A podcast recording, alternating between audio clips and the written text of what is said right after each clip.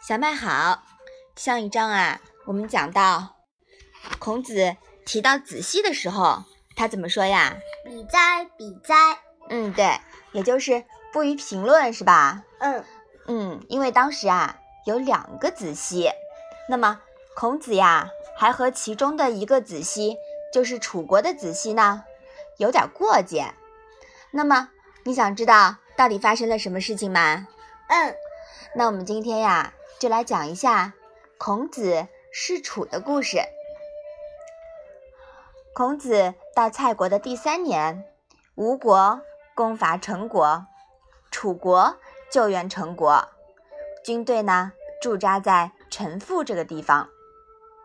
楚国人听说孔子居住在陈国和蔡国的边境之间，就派人邀请孔子到楚国去。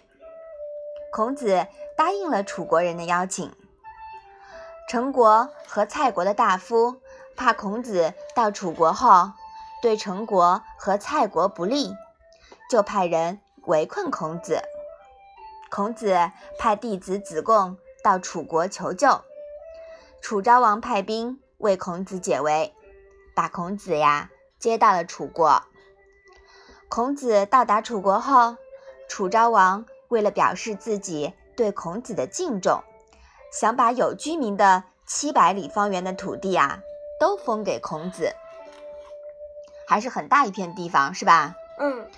那么当时的楚国令尹子西啊，就是我们前面提到的跟孔子有那么点过节的这个子西，他就对楚昭王说了：“大王出使诸侯的使者，有像子贡这样的人吗？”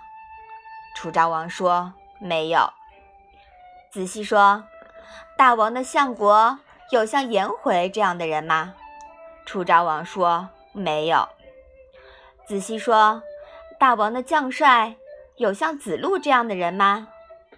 楚昭王说：“没有。”子细又说：“大王的各部长官有像宰予这样的人吗？”楚昭王还是说：“没有。”令尹子细说呀，况且楚国的祖先在周朝受封，封号为子南爵位，封地仅有方圆五十里。